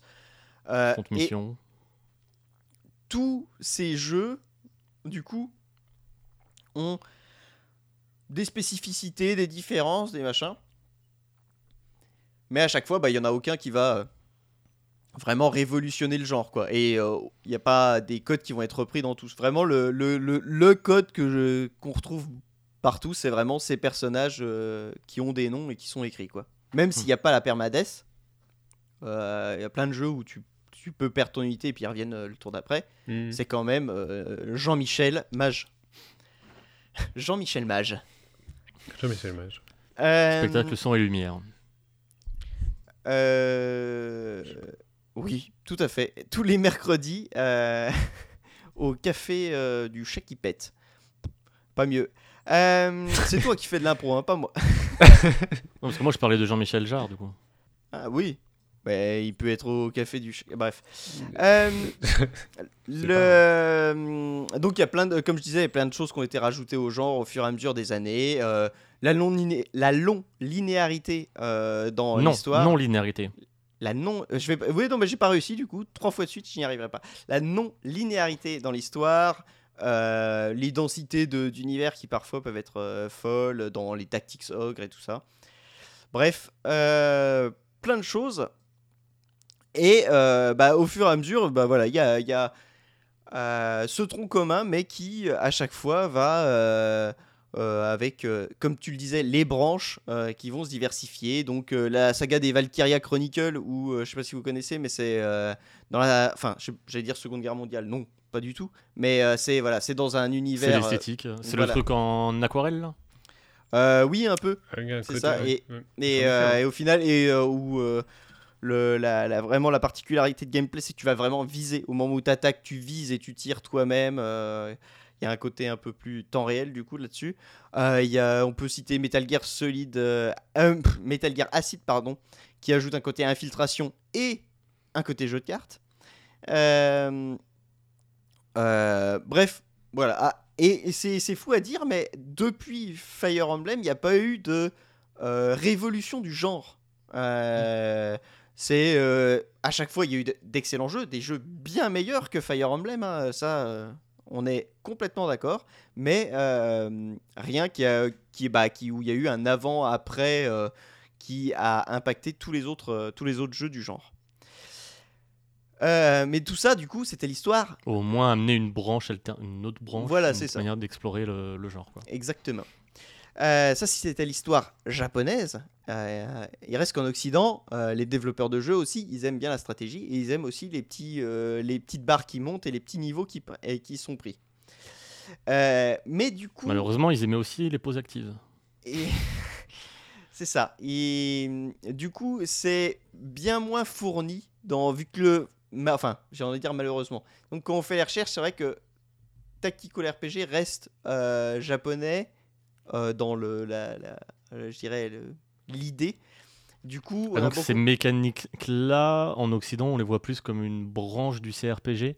c'est ça. Oui, Il y a alors, une autre manière de considérer les combats. On que- range où, pardon, euh, parce que c'est pas des gens auxquels je suis très familier, mais euh, XCOM par exemple.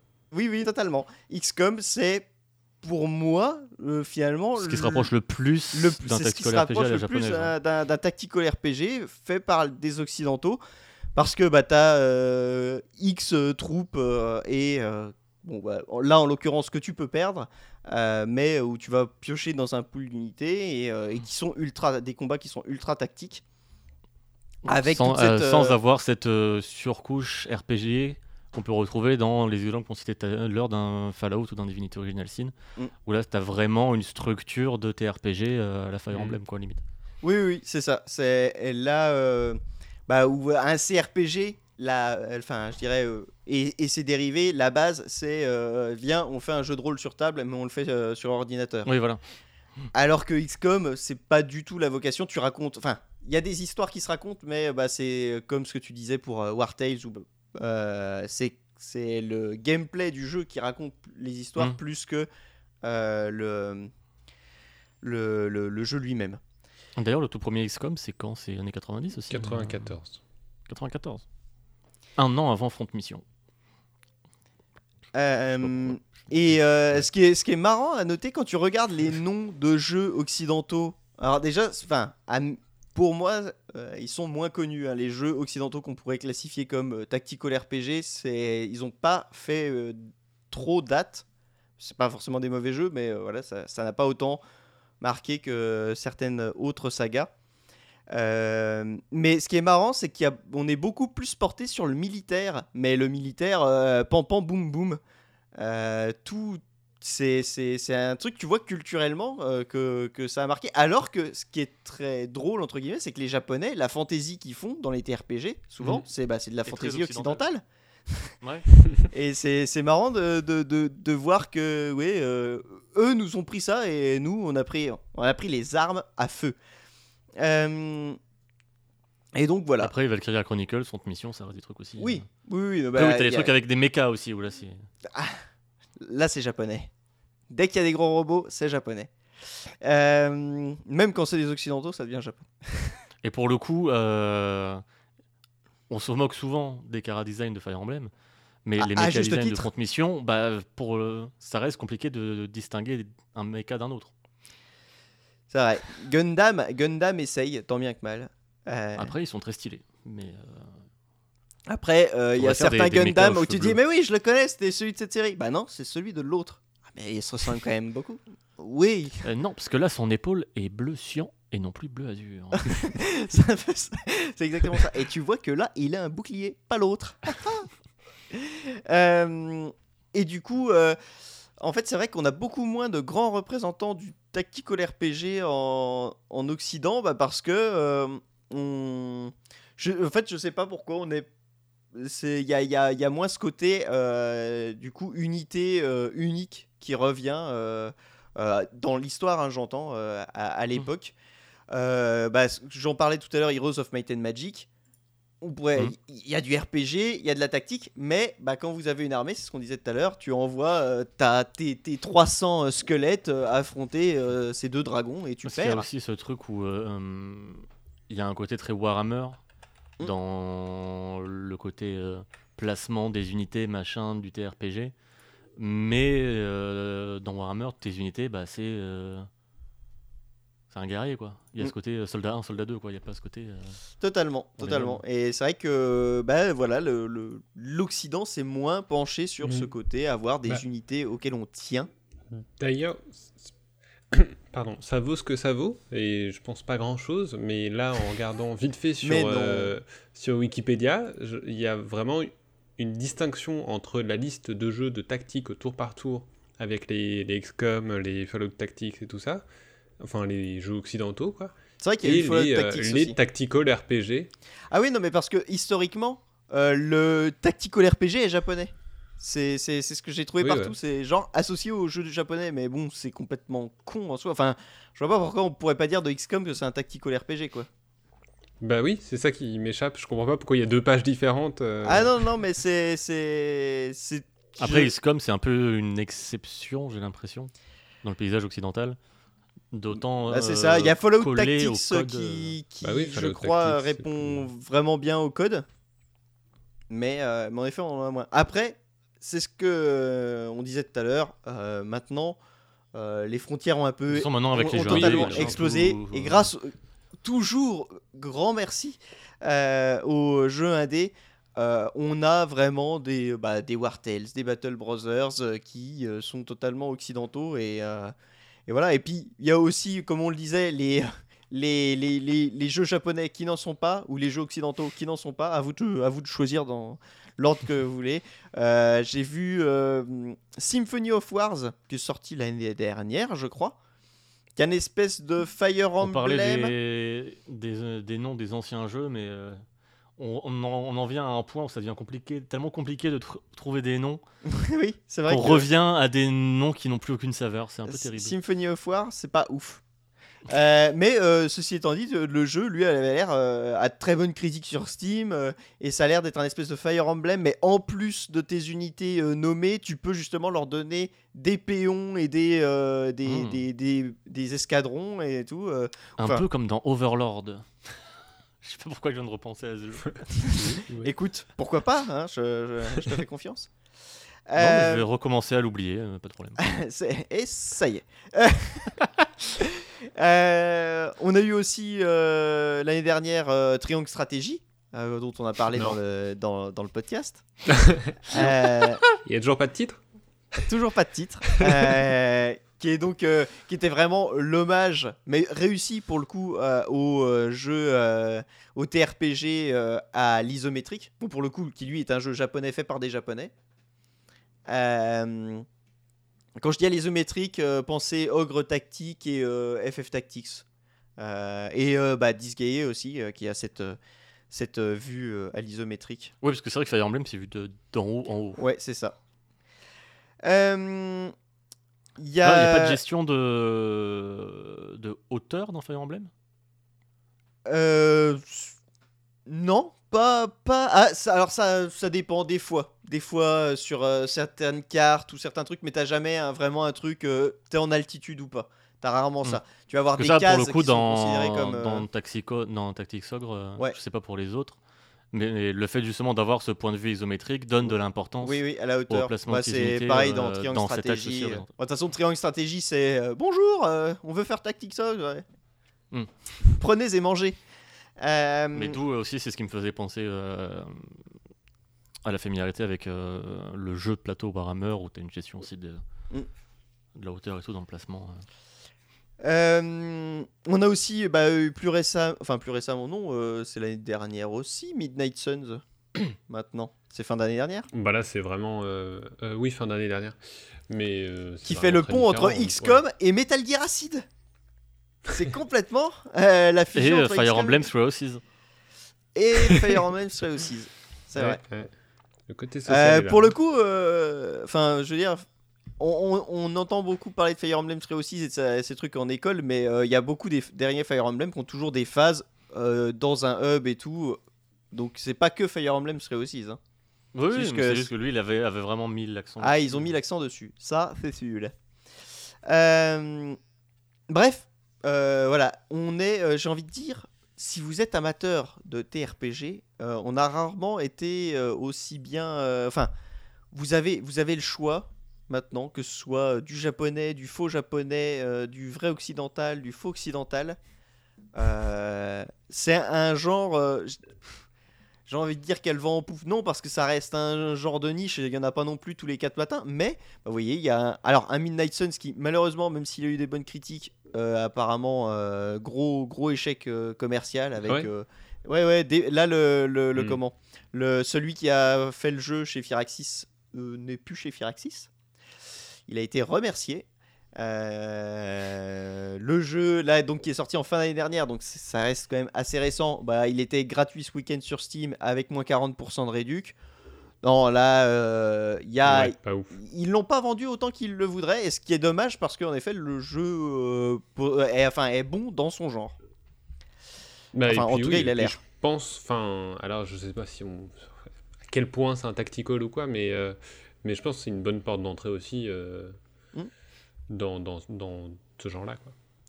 Yep, yep. Non, mais euh, je, je- moi, c'est, c'est, pour moi, c'est un, c'est un tactical RPG, quoi. Tu veux dire, des trucs qui prennent des niveaux, euh, tu as la gestion du champ de bataille, tu as un pool d'unités euh, qui sont en plus nommées. Enfin, je. je- oui, oui, c'est après, il y a les jeux les aussi, différences en de mode, gameplay. les, hum, la série Expédition, que je connais assez, assez peu.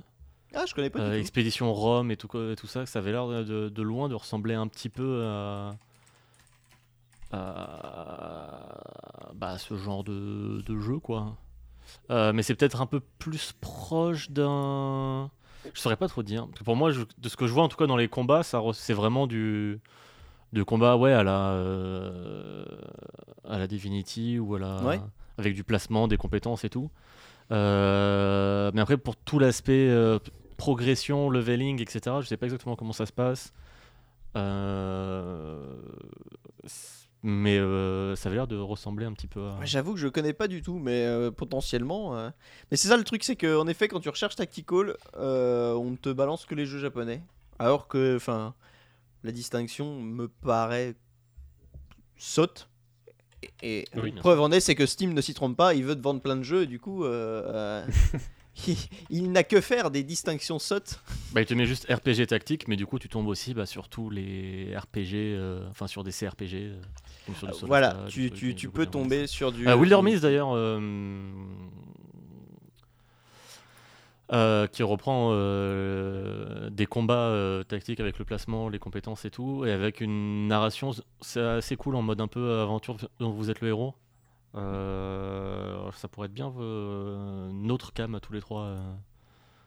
Le, le quel titre? J'ai pas compris. Wilder Myth, euh, W-Y-L-D-E-R-M-I-T-H. Euh, où justement il y a tout ce côté narration que tu te crées par toi-même, un peu procédural, et en même temps euh, bah, des combats de, assez classiques, euh, tactiques, mais euh, qui ont l'air de faire tout à fait le taf. Et en plus, ça a l'air mignon comme tout euh, Ah oui, visuellement. mignon. Ça fait un petit bout de temps que euh, j'ai mon œil dessus. ouais. Bah, retire-le, enfin, c'est ridicule. tu vas pas rester collé à ton écran au sens propre. hein, Enfin,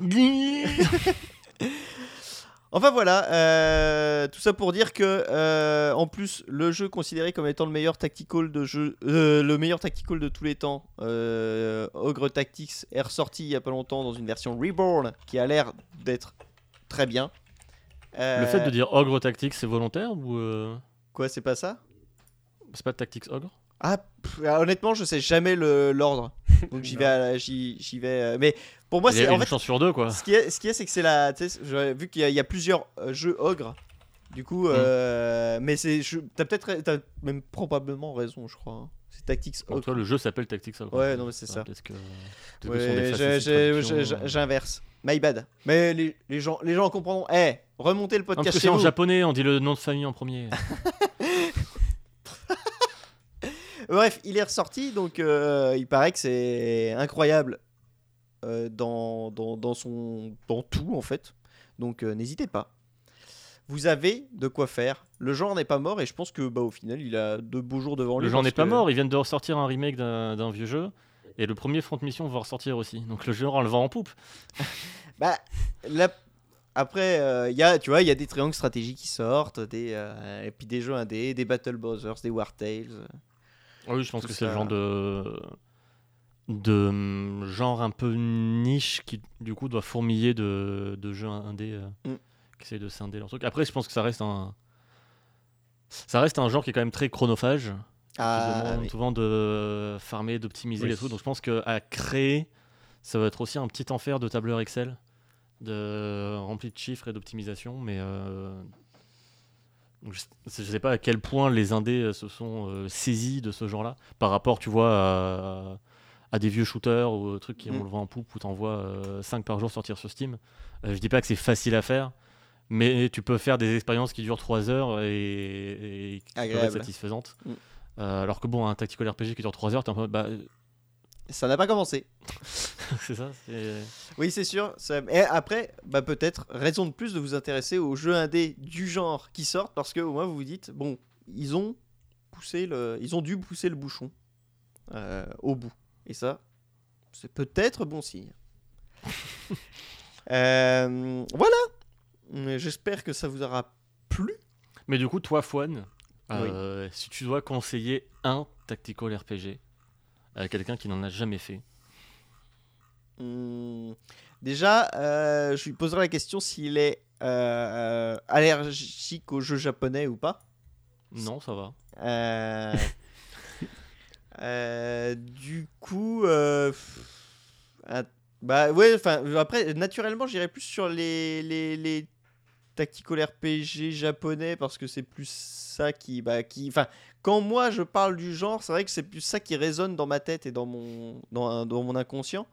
Donc, euh, j'irais sur un, final ou un Final Fantasy Tactics. Sinon, bah, les, les Disgaea, ils sont bien. Euh, et honnêtement, le genre est arrivé à un tel, tel degré, justement, comme tu le disais, des petites branches qui vont euh, Mm. faire ce qu'il faut. Tu vois, Final Fantasy Tactics, tu vas avoir une histoire très linéaire, mais énormément de possibilités de, avec tes personnages pour euh, euh, leur donner telle classe, tel machin. Donc, euh, Oui, ça dépend, genre tu veux jouer à la poupée, suivre Voilà. une histoire. euh, c'est, truc, c'est euh, l'hist- c'est euh, euh, Tactics Ogre euh, est réputé pour avoir écrit. ouais. une, euh, une histoire euh, voilà, très écrite, un univers ultra dense et euh, justement des, des chemins, euh, comment, euh, une non-linéarité de l'histoire qui est ultra intéressante. Euh, un peu Alors que pareil. les Fire Emblem, l'histoire, c'est du prétexte un peu. Fire Emblem, c'est vraiment un visual novel quoi que tu as à côté de tes batailles quoi. Donc euh, c'est c'est voilà, il faut ça, tout dépend de ouais, vers quoi tu, tu, tu te diriges. Mais Mais euh, pour le coup, euh, je posais la question un peu en rigolant en parlant de moi, mais euh, je pense que le, premier, le, le vrai talent, le premier tactical auquel j'ai joué, bah, c'était XCOM. Mm. Et bah, j'avais adoré. Même si, qui- pour son ambiance, pour le, le côté développement de base aussi qui marchait bien. Mm. Et justement, le côté un peu jouer à la poupée sans que ce soit. je, je trouvais qu'il y avait un équilibre sain. Je trouve, parce que je trouve, euh, mettons un, un Fire Emblem ou un Tactics Ogre, je trouve que c'est des jeux qui filent un peu le vertige, euh, que ce soit dans leur narration, dans leurs possibilités euh, statistiques, etc., de personnalisation. Euh, après il y a des Fire Emblem qui sont les vieux Fire Emblem sont beaucoup plus simples. hein. Sur t'as très oui, peu de les, les sur nouveaux le où là, côté, tu peux te faire un genre, peu plaisir, ouais. Quelle classe je donne à tel personnage J'en ai aucune idée. Je sais pas ce que ça fait. Je sais pas. Et j'ai pas envie de, de passer 20 heures à monter la classe niveau maximum pour me dire, bon, en fait, ça m'intéresse pas. Je sais pas comment combiner. Enfin, il y a toujours un truc un peu, euh, je trouve, terrifiant dans ce genre de jeu. Mm. Alors Bah, que tu te dis si je fais le mauvais choix, euh, ça se trouve Ouais, flemme, tu pas, vois. quoi.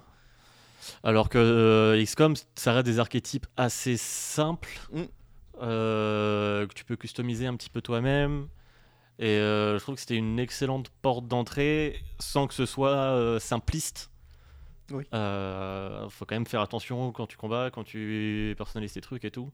Mais je trouve qu'il y avait un équilibre assez sain dans tout, que ce soit dans même la narration qui est assez simpliste, mais qui- est, sert clairement de de d'excuses Mm. pour le déroulé du jeu, mais tu vas quand même voilà te créer tes histoires aussi parce que bah, tu vas forcément perdre des gens dans les batailles, etc. Et tu vas développer ton, tu vas devoir faire des choix aussi et tout. Donc je, je trouve que c'est un excellent euh, un excellent compromis. euh, XCOM Ouais, and ouais. Enemy Unknown. Même le premier, et, c'est ça Mm. aussi que je trouve intéressant avec XCOM, c'est que le 2 ne rend pas le premier obsolète. Oui, Euh, tu parlais de ça pour les jeux de combat, le fait que les suites parfois, enfin souvent dans un jeu de combat, quand tu as un jeu de combat qui sort, quel intérêt de jouer au précédent Je trouve que XCOM 1 et 2 sont suffisamment différents même dans l'approche des combats, etc., dans la manière d'appréhender euh, le champ de bataille, euh, pour que les deux euh, puissent coexister et que Mm. tu te dises pas bah, je vais faire le 2 parce que j'ai aucun intérêt à faire le 1 quoi. C'est vrai, c'est vrai. Bah, D'ailleurs, enfin, pour le coup, euh, pareil pour les Fire Emblem, maintenant qu'ils ont tellement rodé leur formule euh, sur les Mm. derniers, à chaque fois, c'est un peu, bah, je dirais, c'est un peu une formule qu'on pourrait, euh, où on peut faire un parallèle avec Zelda, c'est-à-dire que des vieux Zelda en tout cas, où tu as une base et à chaque fois ils te mettent un twist de gameplay, enfin un twist, plus qu'un twist, mais voilà, une, un, un gros élément de gameplay qui va euh, euh, faire rouler Ouais, ou un le, le truc titre. euh, dans, dans l'ambiance, dans Voilà, l'ambition du jeu. euh, Mm. Et, et tu Dans vas juste te dire euh, le- lequel de ces trucs me parle le plus pour te diriger vers euh, Mm, un mm. tel ou l'autre. Totalement. Totalement. Donc euh, voilà, si euh, vous voulez que je vous dise par quel euh, tactical RPG commencer, eh bien, euh, ayons une discussion autour d'un verre euh, et, euh, et- et on saura vous guider. Ben voilà, pour ce club moutarde, on a fait le tour. Oui, Je suis, je suis très fier de nous. Je pense qu'on ne le dit pas assez. on va vous souhaiter euh, une bonne euh, bonne fin de journée. Une, bonne, eau journée. parce que vous nous avez écouté toute la nuit. Exactement. vous êtes endormi avec nous dans les oreilles. Quelle chance Le générique va vous réveiller quand il retentira d'ici quelques secondes. Euh, et du coup, voilà, on se retrouve comme d'habitude très vite pour le quiz. Et on Le se quiz. retrouvera dans un mois Préparé par pour le prochain épisode, Je ne sais pas. moi. Pas moi. Préparé par DL. On vous remercie d'être encore à l'écoute. Et, Merci beaucoup. euh, et euh, n'hésitez pas, hein, le, le Patreon. Euh, et euh, et j'espère que vous êtes nombreux à aller chercher sur Patreon euh, comment nous soutenir. Euh, on vous fait des gros poutous et on vous dit à bientôt. À bientôt. Bye bye. Rentrez bien.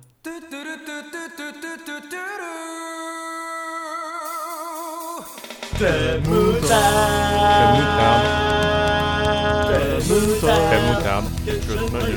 Ketchup mayo. Crème moutarde. Oh yeah, the club of the moutarde. C'est fini El club del mutardo. Crème moutarde. Oh my Ah.